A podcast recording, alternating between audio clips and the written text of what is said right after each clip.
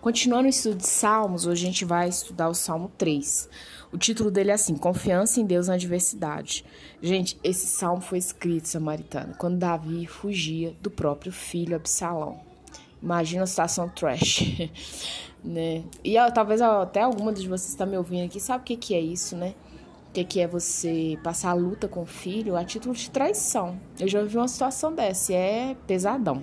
Bom, mas no 1 diz assim: Senhor como tem crescido o número dos meus adversários? Poxa, uma coisa é o externo, né? Agora alguém de dentro da sua casa correr atrás de você para te matar é. Olha, o número de adversários está alto, senhor, e agora o trem complicou. No 2 ele fala assim, ó: São muitos que dizem de mim, não há Deus, não há em Deus salvação para ele. As pessoas olham para ela e falam assim: "Ah, não vai ter jeito não. Tem Deus, tem cura, tem nada que resolve esse problema aí. Será que sua vida tá assim?" Não tem nada que as pessoas falam assim, não tem jeito de resolver, não.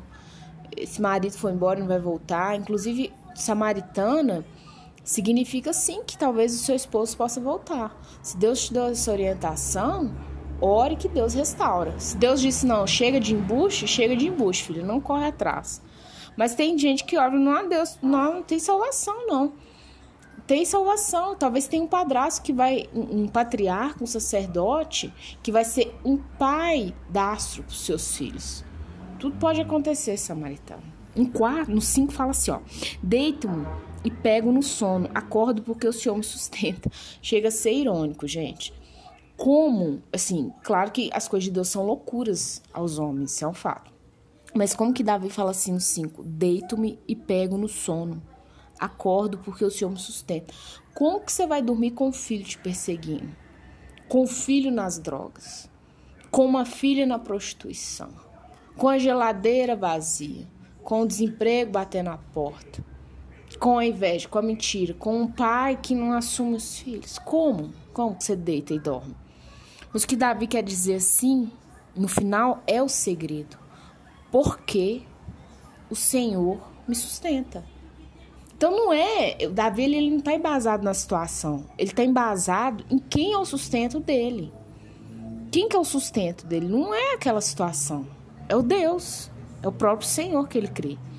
No 8, já no final do Salmo 3 diz assim: Do Senhor é a salvação e sobre o teu povo a tua bênção. Que o Senhor te abençoe. A salvação não vai vir das situações que você vive, samaritano. A sua salvação não vai vir, sabe, de uma sogra que quer te fazer o mal ou quer te fazer o bem, você não quer a ajuda dela. A sua salvação não vai vir dos seus filhos, sabe? Sua salvação não vem de nada disso. A sua salvação vai vir do Senhor. E a bênção dele é sobre você e sua casa, tá bom? Que Deus te abençoe e que você receba essa bênção nesse dia.